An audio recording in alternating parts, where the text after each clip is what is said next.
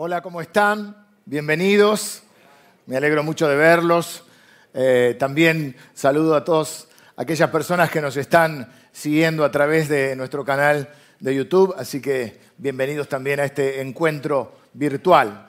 Pero para mí también es una alegría poder eh, ir reconociendo caras en esta nueva modalidad eh, combinada presencial y, online. Eh, online no los puedo reconocer, no tengo el chat acá, pero sí este, es lindo domingo a domingo empezar a ver, eh, bueno, algunas caras conocidas y algunas caras nuevas y ambas me ponen muy feliz.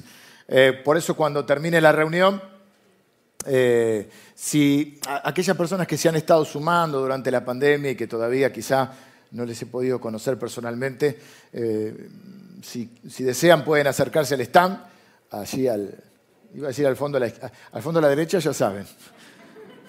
Pero al fondo de la izquierda, eh, en el stand vamos a estar, va a estar la gente eh, de integración, que es personas, personas que están específicamente dedicadas para acompañarles en este proceso de, justamente de integrarse, de conocernos un poco más y conocer la iglesia y nosotros conocer a ustedes y, en qué podemos servirles. Así que me voy a estar dando una vueltita para saludarlos. Y algunos de ustedes me va a gustar, eh, también pasan y, los saludo porque hace mucho que, no veo a muchos de ustedes. Y, bueno, eh, por la transmisión también ponemos más luces y, entonces ya me cuesta un poco más verlos por el, están más oscuros. Como decía el Señor Jesús, bueno, el Señor Jesús es un milagro y en un momento le dice, lo hizo en dos partes a una persona que no veía. En la primera parte le dice, ¿qué ves? Y él dice, los veo como árboles. Veo a las personas como árboles, así los veo. No es que ustedes sean una planta, es que están oscuros este, y, la sombra me da. A la noche, menos. Pero es una alegría para mí también, no solo poder eh, verles las caras, eh, no se preocupen por el barbijo. Yo sé que no siempre se esconde un bandido detrás de un antifaz. Este, no, y la alegría de, poder eh, también. a mí me enriquece y me, bendice el, feedback e interactuar. Será por eso que en los programas también ponen público, ¿no? Estamos viendo ahora en la familia La Voz. Ahora, ahora no se puede por el protocolo, pero vimos la, con unos amigos, estuvimos cenando, vimos un pedacito de La Voz de Italia. Y ganó, hace un, creo que hace unos años, ganó una monjita. Cantaba terrible espectacular. Y claro, con todo el público ahí, y en, los programas a veces hay, o de entretenimiento, porque eh, no es fácil hablarle a una cámara. Yo sé que detrás de la cámara están ustedes y, trato de darlo lo mejor, pero bueno, me, enriquece y me bendice el, feedback de poder estar juntos. Em, dicho esto, bueno, a partir de ahora también de septiembre estamos comenzando a a ir retomando algunas actividades presenciales, obviamente con todos los protocolos y con algunas características que, que quizá eh, no pueda ser como antes, que a los grupos les gusta venir y comer, bueno, la comida no se puede, los tiempos son limitados, la cantidad de personas. Algunas personas estaban preocupadas por el tema, me han mencionado el tema de si somos muchos o pocos. Quiero decirles que estamos por debajo incluso de la capacidad eh, protocolar permitida, o hemos puesto una capacidad mucho menor, a veces se ven espacios juntos porque, bueno, eh, lo hacemos por burbujas, pero quédense tranquilos que nosotros cuidamos a las personas, así que no se preocupen. Eh, dicho esto, vamos a mirar la palabra de Dios. Estamos haciendo una serie sobre las bienaventuranzas, hemos dicho que son parte del Sermón de la Montaña, pero no son todo el Sermón de la Montaña, son la introducción de este sermón eh, predicado por el Señor Jesús, el más famoso probablemente, bueno, no, también algunas parábolas son muy famosas que Jesús predicó, pero quizá el más extenso como, como sermón, ocupa tres capítulos, cinco, seis y siete del libro de Mateo. Y es interesante, vimos que empieza con el tema de la felicidad. Uno en la introducción del mensaje plantea de qué va a hablar. Y Jesús en el, en el, en el, en el Sermón del Monte habla acerca de la bienaventuranza, del bien, del favor de Dios y de algunas actitudes que, que hacen a, ese, a, ese, a, esa felicidad que no es la felicidad que puede provenir de alguna circunstancia favorable. Pero también hemos visto que es imposible cualquier tipo de esta, eh, tener cualquier tipo de esta actitud si no es a través del Espíritu de Dios obrando en nosotros. Por eso comienza diciendo, bienaventurados los que reconocen que dependen de Dios. Hoy nos toca la tercera bienaventuranza, está en Mateo capítulo 5, en el versículo justamente 5.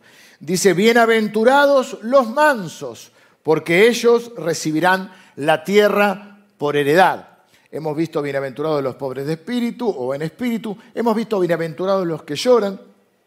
Por eso decíamos que no es una felicidad que tiene que ver eh, puntualmente con las circunstancias, porque si no sería una contradicción, llorar y ser feliz. Pero bueno, todo tiene su tiempo, dice la Biblia, y que Dios lo hizo hermoso en su tiempo. ¿Qué puede tener de bueno llorar? Bueno, como bueno no, sino que Dios saca algo bueno y lo que podemos sacar de bueno es experimentar el consuelo de Dios, experimentarlo a través de su palabra, de la palabra de Dios, a través de los hermanos, ¿eh? del pueblo de Dios. Y uno mira hacia atrás y cuando le ha tocado llorar y poder reconocer gente entrañable que te ha dado un abrazo, una oración, un llamado. Y eso hace a la vida y hace también a la belleza de la vida. Y también, eh, dijimos, recibir el consuelo a través de la palabra de Dios, del pueblo de Dios y del Espíritu de Dios. Pero hoy nos toca hablar acerca de los mansos. Y dijimos que ninguna de estas actitudes son, eh, no las estamos planteando como virtudes propias, sino como la obra de Dios en nosotros, como algo que solo Dios puede producir en nosotros. Pero hay algunas cosas que nosotros podemos ver y hay cosas que sí podemos eh, hacer como respuesta a Dios y como en ese círculo virtuoso. No vamos a hablar del concepto habitual de mansedumbre, que existe. Hay personas que temperamentalmente son más mansos que otros, si tomamos como concepto el concepto de alguien tranquilo, alguien sosegado, alguien quizá más apacible, tal vez más dócil o que no reacciona eh, de una manera como reaccionan los que no son mansos. Eh, pero la palabra de Jesús encierra un concepto más profundo.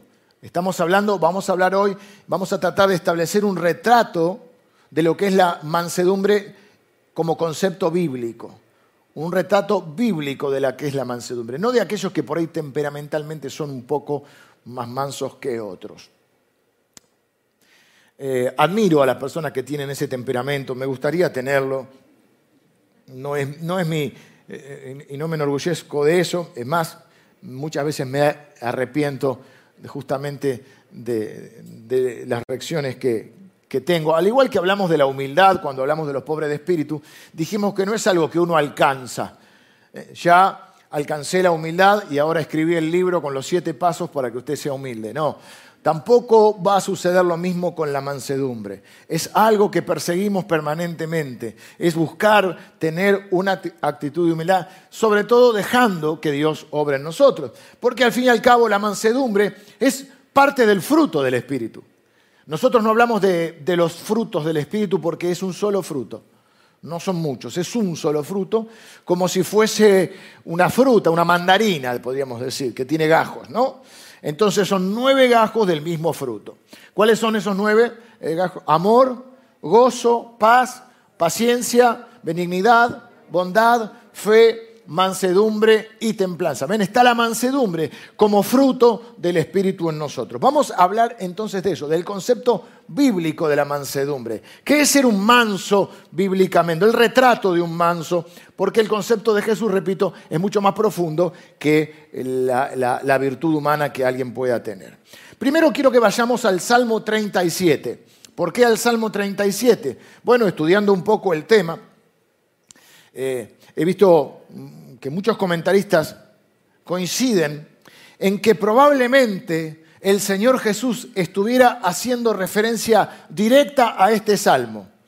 Casi podríamos decir que está citando el salmo, porque las palabras son, eh, cuando uno cita casi textual, incluso en los originales citaríamos, estaría Jesús citando de manera textual el Salmo 37. El Salmo 37 quizá a alguno de ustedes les puede eh, resultar familiar, aquellos que son lectores de la Biblia, porque es el salmo que en el, creo que el versículo 4 dice, deleítate en el Señor o deleítate en Jehová y Él te concederá las peticiones de tu corazón. Allá por los 90 lo cantábamos también. ¿eh? Deleítate en Él y Él te... No sé cómo era la canción, pero...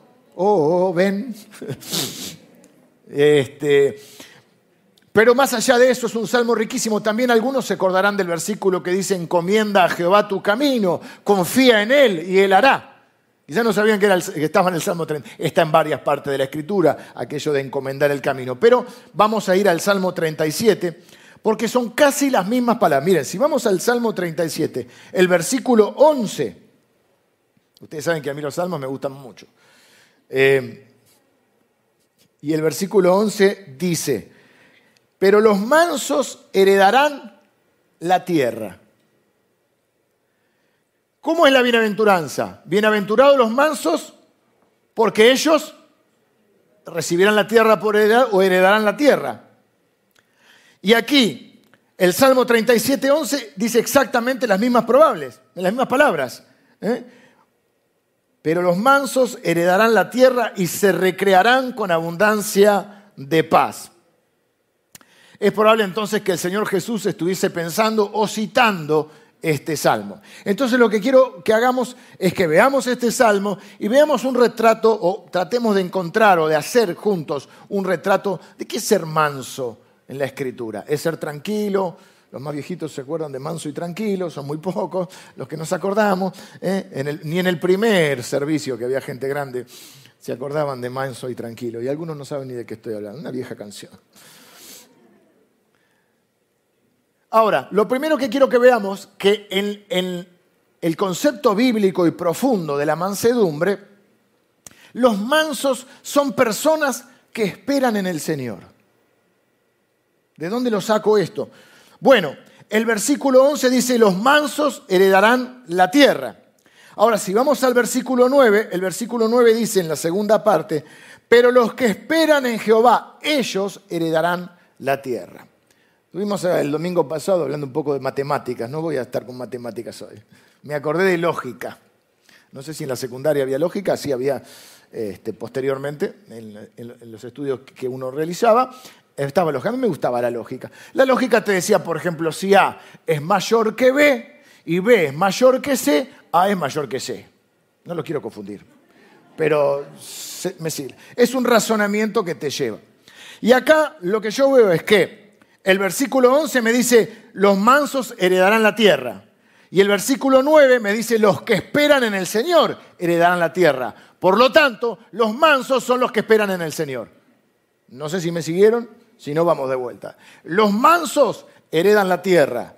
Los que esperan en el Señor heredan la tierra. Por lo tanto, los mansos son los que esperan en el Señor. Ahora, la Biblia habla mucho de que de aquellos o describe a los que esperan en el Señor. Entonces la pregunta es si, si, los mansos son los que esperan en el Señor y los que esperan en el Señor son los que heredan la tierra, no los quiero confundir, lo que tenemos, la pregunta que nos tenemos que hacer es, ¿qué significa esperar en el Señor? Entonces podemos ir armando este retrato a partir de este salmo. En los versículos 5 al 8, por ejemplo, nos va a dar algunas características. Nos va a decir que eh, encomiendan su camino al Señor, que confían en Él, que están callados o quietos delante del Señor y no se alteran por lo que otros hacen. El versículo 8 nos va a decir que desechan o dejan de lado la ira y el enojo. Eh, y vamos a tratar de unir todos estos elementos. Vamos a empezar por el primero que veo en el, versículo 3 del Salmo 37. Confía en Jehová y haz el bien.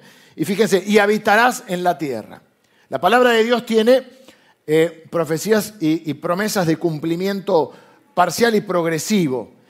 Obviamente que en el Salmo 37, en este momento, la primera heredad de la tierra que habla es la tierra prometida que Israel esperaba, Canaán por eso los cristianos hablamos de la Canaán celestial, es decir, para nosotros ahora la tierra prometida es la vida eterna, el reino de Dios establecido. Y esa es la progresión de la Biblia. Pero se va, es como que Jesús vino a a profundizar y ampliar las bendiciones y las promesas de Dios.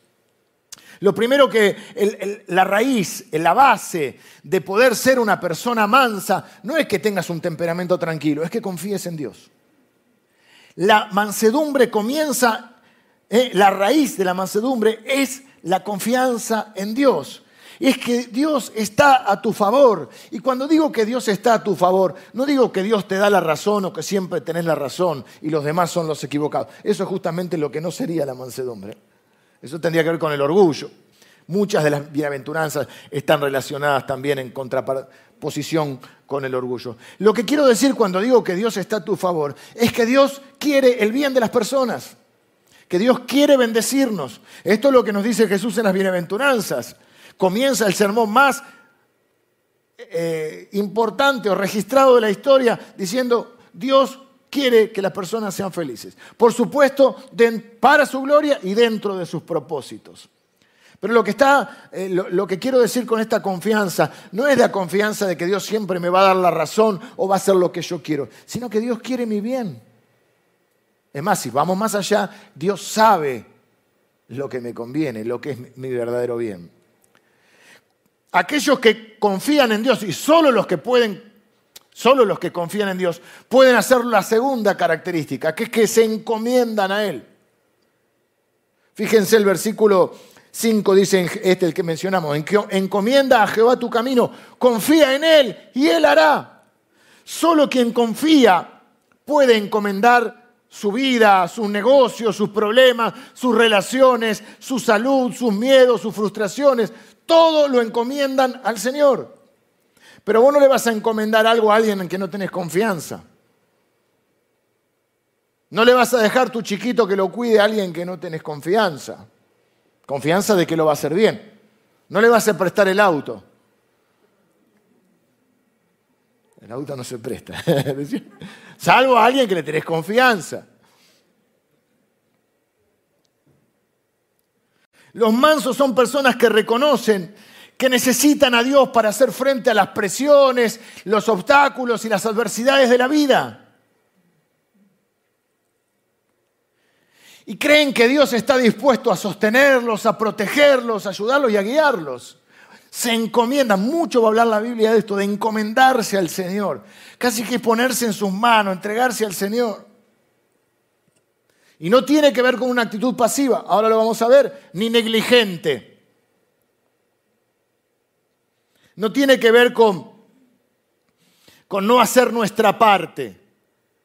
Tiene que ver con confiar en que Dios maneja eh, los hilos de nuestra vida. La tercera característica, esta es difícil para algunos de nosotros, callan ante Dios y esperan. Al que no es manso le cuesta hacer silencio. Dice el versículo 7, guarda silencio ante Jehová y espera en él. ¿Por qué esto de guardar silencio?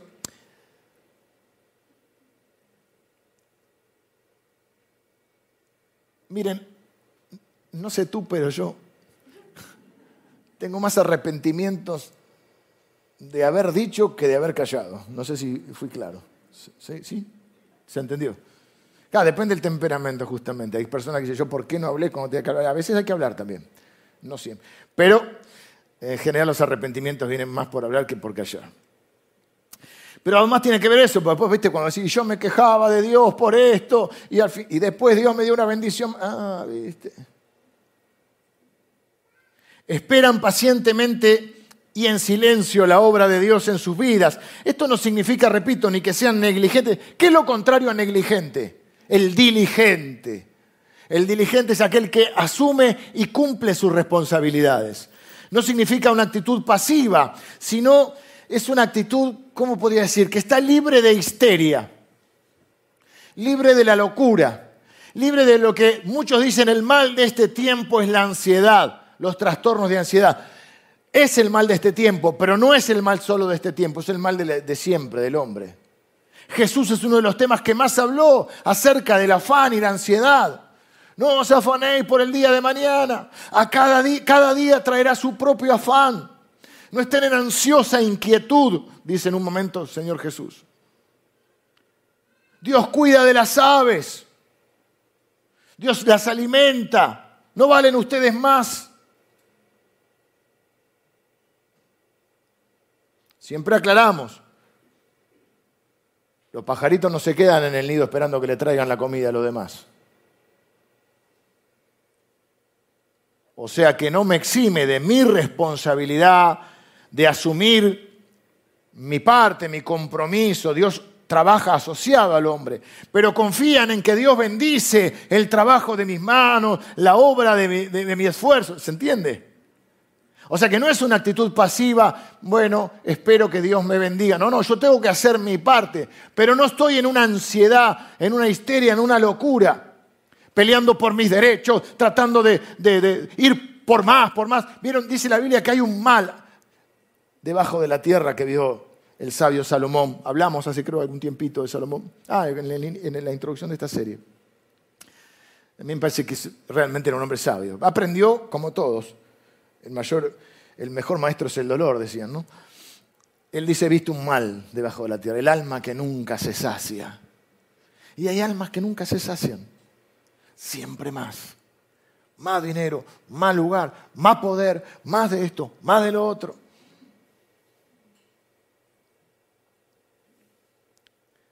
Los mansos bíblicamente tienen una especie de templanza, que es otro fruto muy parecido, otro fruto, otra parte del fruto. Acabo de decir que no son los frutos. ¿Eh? Amor, gozo, paciencia, benignidad, bondad, fe, mansedumbre, templanza. Una especie de serenidad firme, de saber que Dios es omnipotente y que está en control y que Él es bondadoso. No solo creo que es soberano, sino que es bueno. No pueden ir separadas esas características. Y que a su momento Él arreglará las cosas o hará que funcionen para bien. Esto significa para su gloria, sus propósitos y nuestro bien.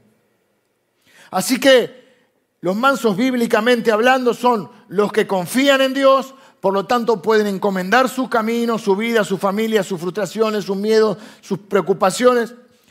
Todo lo encomiendan a Dios esperan pacientemente y muchas veces en silencio. Y número cuatro, desechan la ira y el enojo. Dice eh, el versículo 8, deja la ira y desecha el enojo. No te excites en manera alguna a hacer lo malo. Porque bueno, los malignos sean destruidos, pero vuelve, pero los que esperan en Jehová, ellos heredarán la tierra. Su familia, su trabajo, su vida está en las, está en las manos de Dios. Las manos bondadosas de un Dios soberano o en las soberanas manos de un Dios bondadoso. Esperan pacientes y tranquilos para poder ver su poder, su bondad manifestada en nuestra vida. Y por eso a veces hay que esperar. Y para eso Dios nos dio la fe. Para el periodo que transcurre entre nuestra necesidad y, el, cumplimiento de una promesa o la provisión divina. Frente a las adversidades y frente a los adversarios de la vida, no se dejan controlar por la ira y la amargura. También voy a volver a esto. ¿Cómo es entonces? Eh, ¿Es posible vivir sin enojarse nunca? Mejor pasemos a, pasemos a otro tema. Quiero que miremos juntos como estudio de caso, miremos juntos un breve relato que está en el libro de Números, capítulo 12. Eh, hay gente que dice que a Dios no le importan los números y hay un libro en la Biblia que se llama Números. eh, números 12 relata un episodio en la vida de, de Moisés. ¿Por qué Moisés? Bueno, porque Dios tiene, el otro día hablábamos que, hay que cada uno tiene que aprender a reconocer la voz de Dios en sus vidas. Yo soy una persona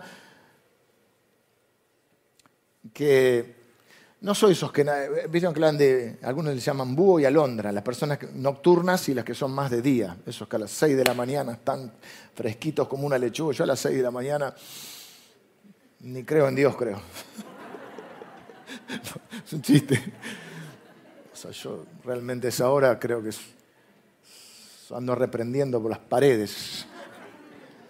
Pero extrañamente, a mí me gusta de noche. Pero extrañamente, a veces en ese entre, ya no tengo el sueño pesado como antes, entonces entre ese entre soñar y, cuando, este, no siempre, pero muchas veces, es cuando Dios por ahí me hace ver algo que no vi.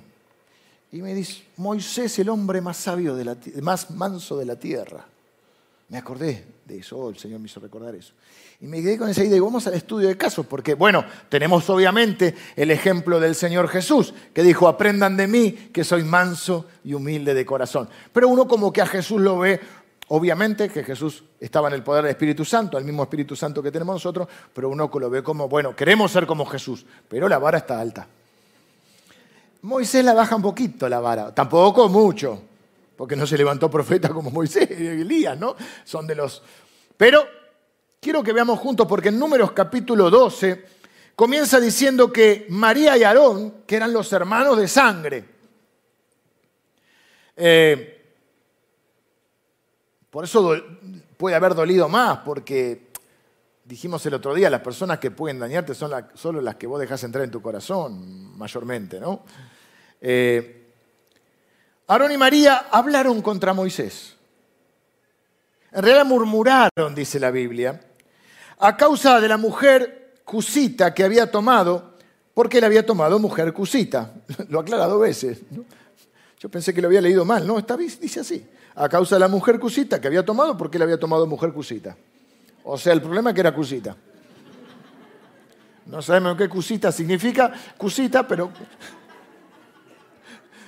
era cusita.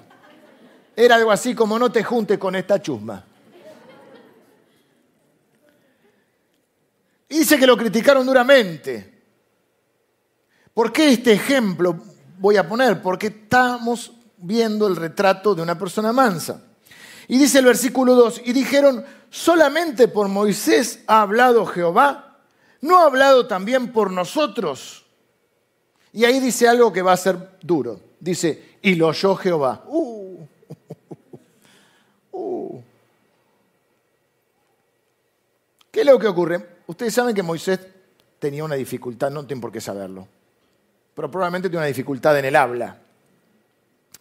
Las personas que tienen dificultad en el habla,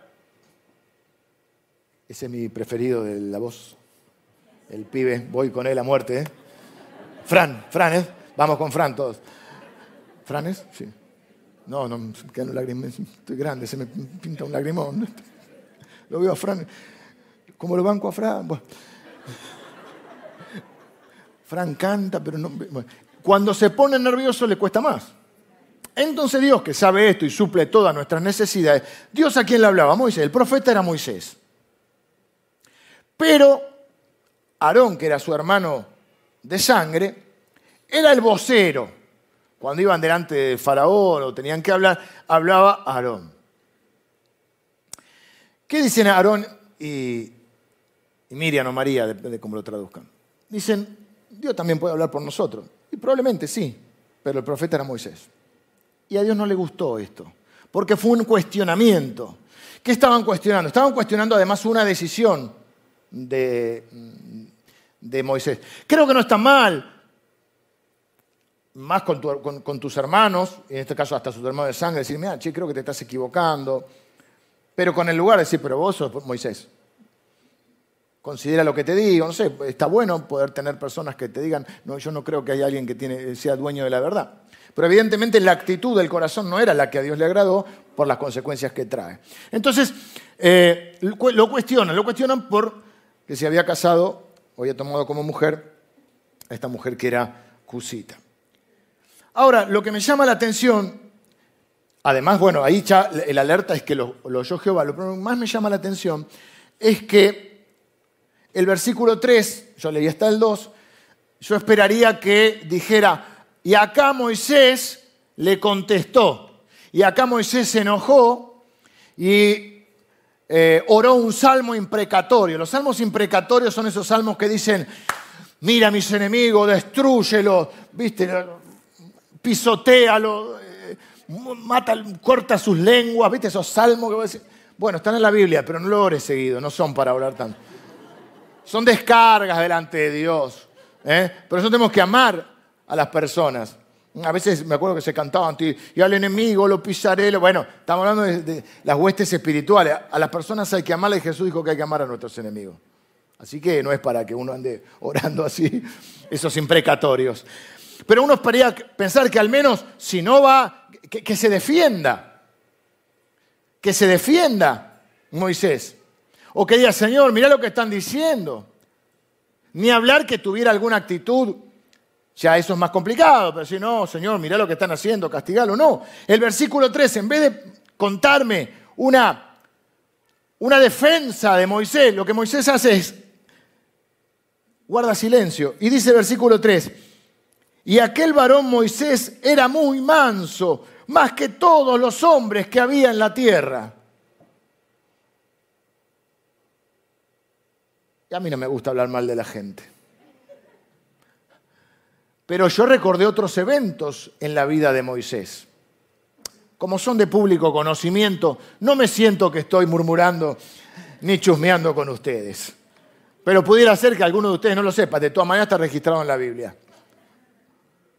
Claro, yo recordé que el primer evento, que, digo, y ahí está la gloria de Dios, porque no era un manso de temperamento natural manso. Era un hombre transformado, fue un hombre transformado por Dios. Pero allá de joven, frente a la injusticia, ¿qué hace las injusticias? Nos, nos, nos enojan, nos despiertan la ira. Claro, en general la injusticia que nos perjudica, la que nos favorece no tanto. Pero en este caso, en una ira justa, cuando él ve el pueblo de Israel, su pueblo, él el famoso príncipe de Egipto, criado por la hija del faraón, pero nacido de madre judía, el pueblo judío esclavo de, los egipcios, un soldado egipcio azotando a un esclavo, y él quiere hacer justicia y lo agarra del cuello y se le va la mano. Se le va tanto la mano que lo mató. Por eso dice la Biblia que la ira no obra la justicia de Dios. No dice que a veces no te enojes, que no actúes en base a esa ira.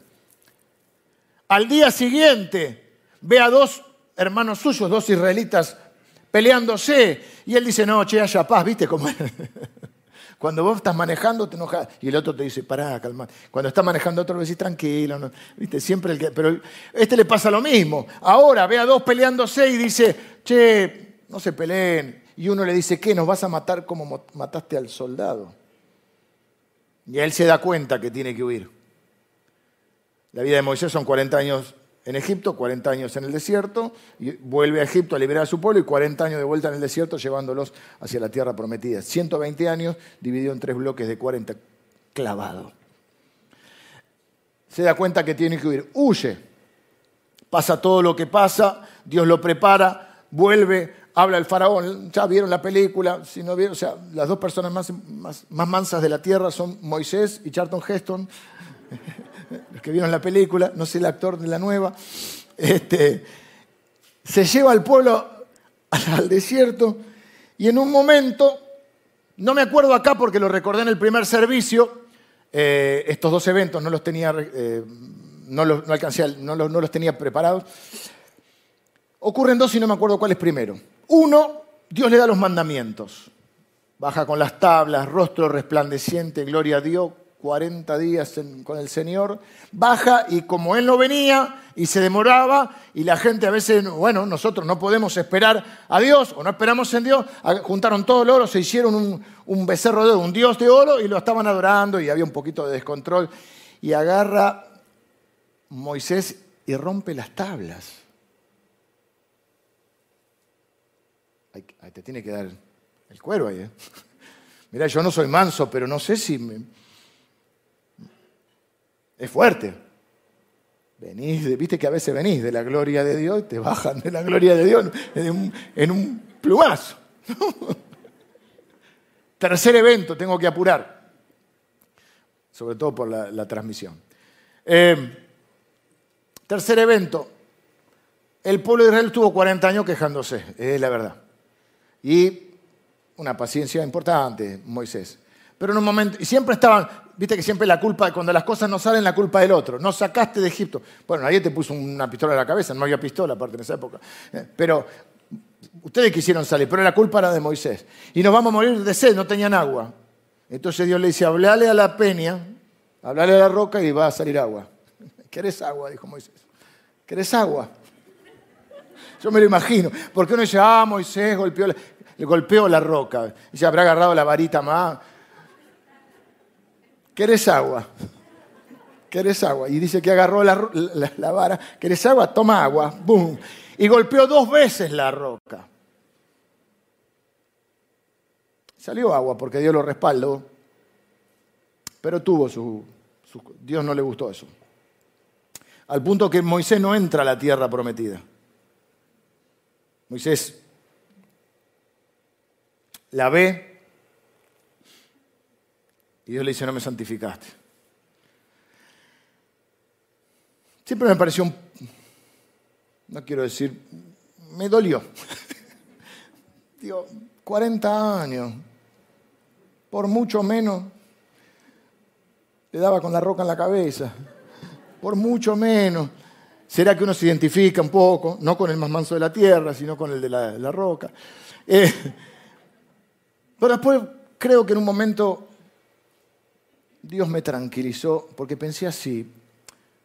La Biblia dice que Dios le muestra la tierra a Moisés.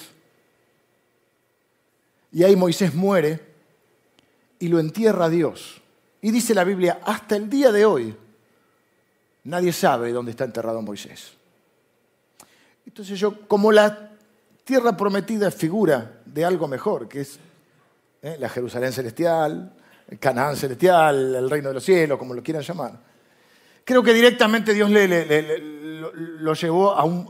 ¿Viste cuando vos le pedís algo a Dios y dices, Dios, tengo algo mejor para vos? Te muestro la tierra prometida, pero para vos tengo algo mejor.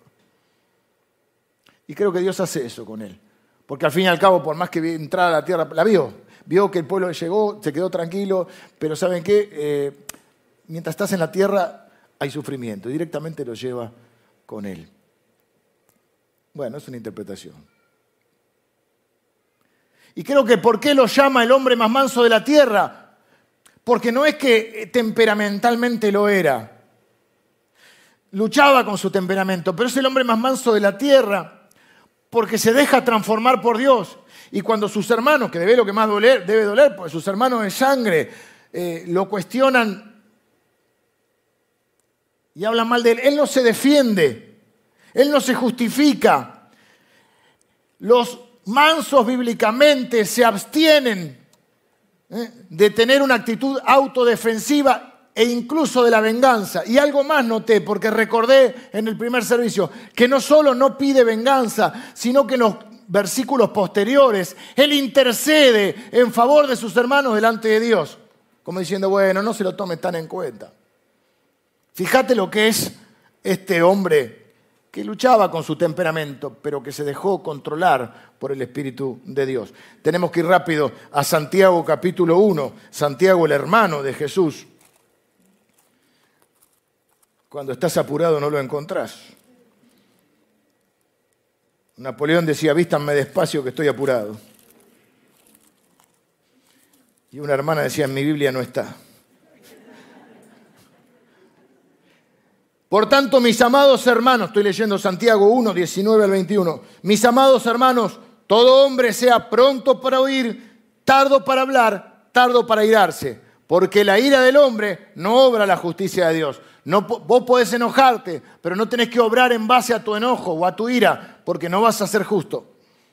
Por lo cual, desechando toda inmundicia y abundancia de malicia, recibid con mansedumbre la palabra implantada. Muchas veces oramos para que Dios implante su palabra en nuestro corazón y de fruto, la cual puede salvar vuestras almas.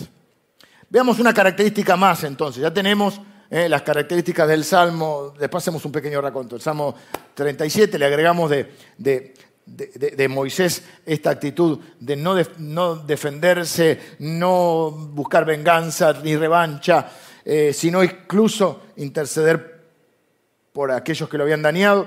Y acá vemos otra característica. Dice que es una persona lenta para hablar y rápida o pronto para escuchar. Los italianos cuando tienen el teléfono dicen pronto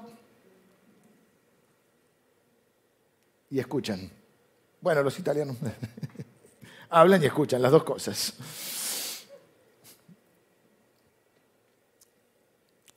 Está muy relacionada la mansedumbre en oposición al orgullo.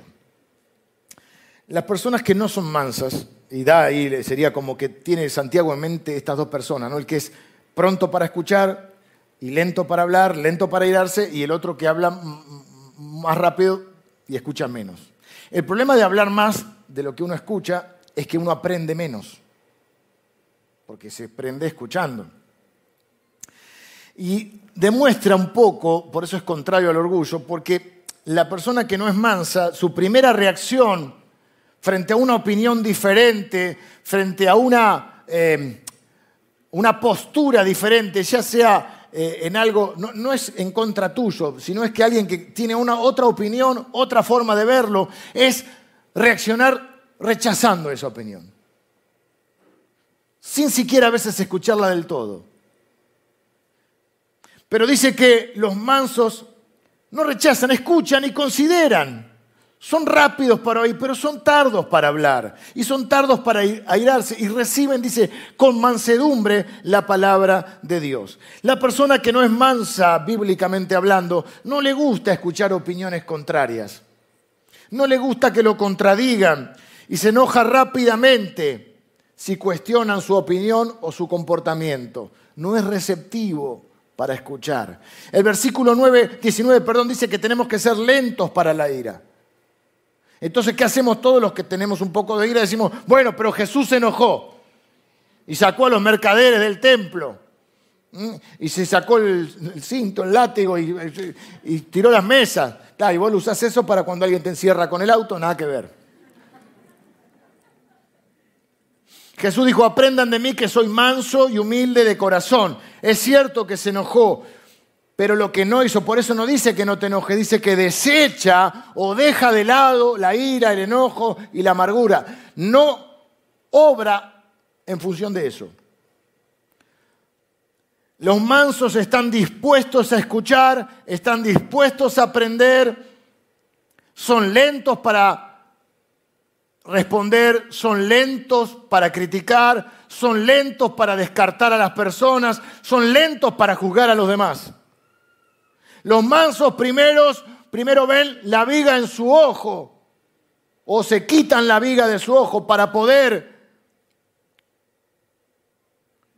ver a los demás y admiten que sin la gracia de Dios podrían caer en la misma, el mismo pecado que está frente a ellos.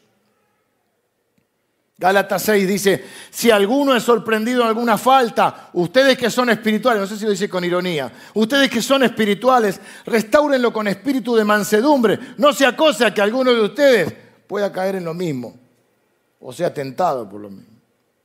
Tengo que terminar porque estamos en hora. El retrato completo, ¿eh? vamos a retroceder un poquito. La mansedumbre comienza cuando ponemos nuestra confianza en Dios. Solo, fíjense que nada que ver con el concepto que uno tenía, ¿no? Manso, alguien... No es, es alguien que está tranquilo, pero está tranquilo porque confía en Dios.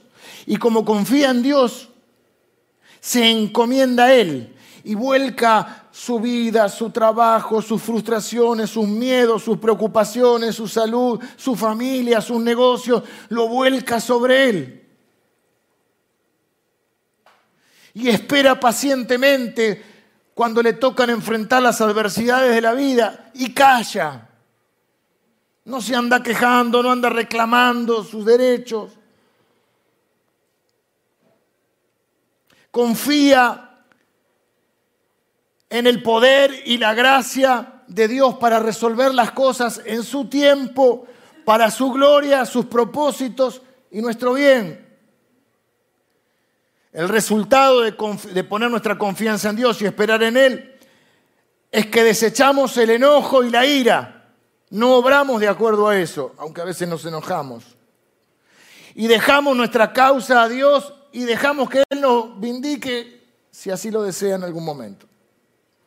Y luego, como dice Santiago, en esta tranquila confianza somos lentos para hablar, rápidos para escuchar. Y nos volvemos razonables incluso para escuchar la corrección. Y cuando hay que hablar, porque a veces hay que hablar. Y cuando hay que decir una palabra difícil, crítica a una persona eh, que ha cometido un error o un pecado, hablamos desde la profunda convicción de nuestra propia fragilidad y susceptibilidad hacia ese pecado. En otras palabras, a mí también me puede pasar. En una total dependencia de la gracia de Dios. Vengan los músicos, los mansos son bienaventurados porque ellos heredarán la tierra. Si sos un discípulo de Jesucristo y estás sentado escuchando el sermón de la montaña, estás sentado acá presencial o estás sentado en el sofá o en algún lado de tu casa o estás acostado tapado hasta acá, si sos un discípulo de Cristo, es decir, si confías en Él y le encomendas tu camino y esperas pacientemente en Él, Dios ya comenzó a ayudarte y va a ayudarte más. Y la forma principal en que Dios te va a ayudar es que va a asegurarte en tu corazón que vos sos un coheredero con Cristo y que todo lo que necesitas para esta vida, en esta tierra, Dios ya te lo ha dado. Dice la Biblia en forma de promesas. Que Dios cumplirá porque Él cumple su palabra. Sos un heredero de la tierra. La tierra es la bendición de Dios en esta tierra, valga la redundancia, y en el siglo venidero el reino de los cielos. Solo los mansos heredarán la tierra. Solo los que confían en el Señor.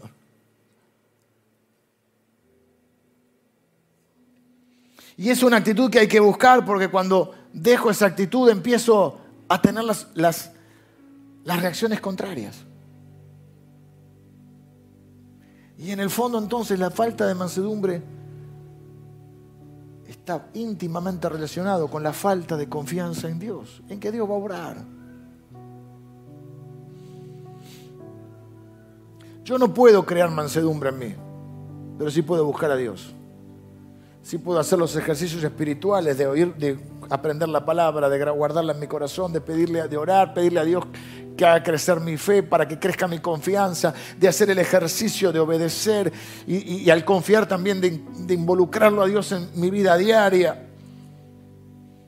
Hacer el ejercicio de cerrar mi boca cuando tengo que cerrar mi boca.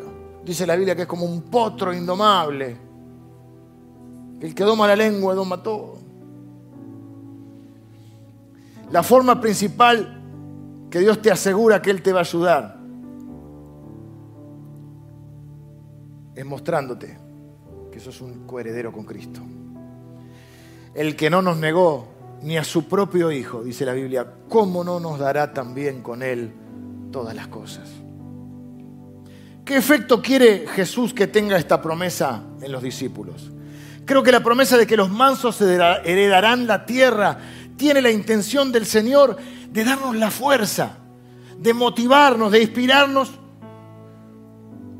para resistir la tentación de defendernos, de tomar represalias, de hacer justicia por mano propia, de responder con ira o con orgullo, porque eso no obra la justicia de Dios de quitarnos la ansiedad. ¿Qué peso te quita el saber que podés confiar en Dios? Y no vivir en la histeria. Los mansos serían la tierra. Pero dijimos es un fruto del Espíritu y lo que tenemos que terminar es orando, pidiéndole a Dios que ese fruto se manifieste en nuestra vida. Por eso quiero invitarlos a que cierren sus ojos. Voy a orar y también voy a orar por aquellas personas nos están siguiendo en la transmisión. Quizá primero voy a orar por las personas que nos siguen en la transmisión. Señor, yo bendigo a cada persona que hoy está orando y diciendo, Señor, sigue obrando en mi vida. La buena obra que empezaste sigue obrando en mi vida, Señor. Señor, yo necesito que, que sigas trabajando en mí. Seguí adelante, aunque a veces me duela, aunque a veces no lo entienda, aunque a veces me cueste. Señor, estoy convencido que te necesito. Y me aferro a tu palabra que dice que la buena obra que empezaste en mi vida la vas a terminar. Es una buena obra, Señor, y la vas a terminar. Yo recibo tu palabra, Señor. Mi deseo es ser como Cristo. Gracias por nuestro hermano Jesús, que nos enseñó a ser mansos y humildes de corazón. Gracias por nuestro hermano Moisés, que a pesar de sus luchas y de su temperamento, se dejó transformar. Señor, queremos ser transformados por tu palabra, por tu espíritu. Eso sé que usas cada situación de nuestra vida para hacerlo. Así que bendigo a cada persona que está orando así, que nos ha estado siguiendo de manera online. Señor, bendigo sus vidas. Y Señor, te pido que el, el, fruto de mansedumbre y templanza se manifieste en sus vidas. Para que ellos puedan reflejar a Cristo. Señor, para que quiten la ansiedad, el enojo, la ira y la amargura de sus vidas. Para dar lugar a tu paz, tu confianza y tu gracia en nuestras vidas. Oro por mis hermanos en el nombre de Jesús. En el nombre de Jesús. Les saludo desde aquí. En la medida que puedan, les espero algún domingo para que puedan estar presencial. Y si no, hasta que el Señor los disponga, que la bendición y la gracia del Señor les acompañe.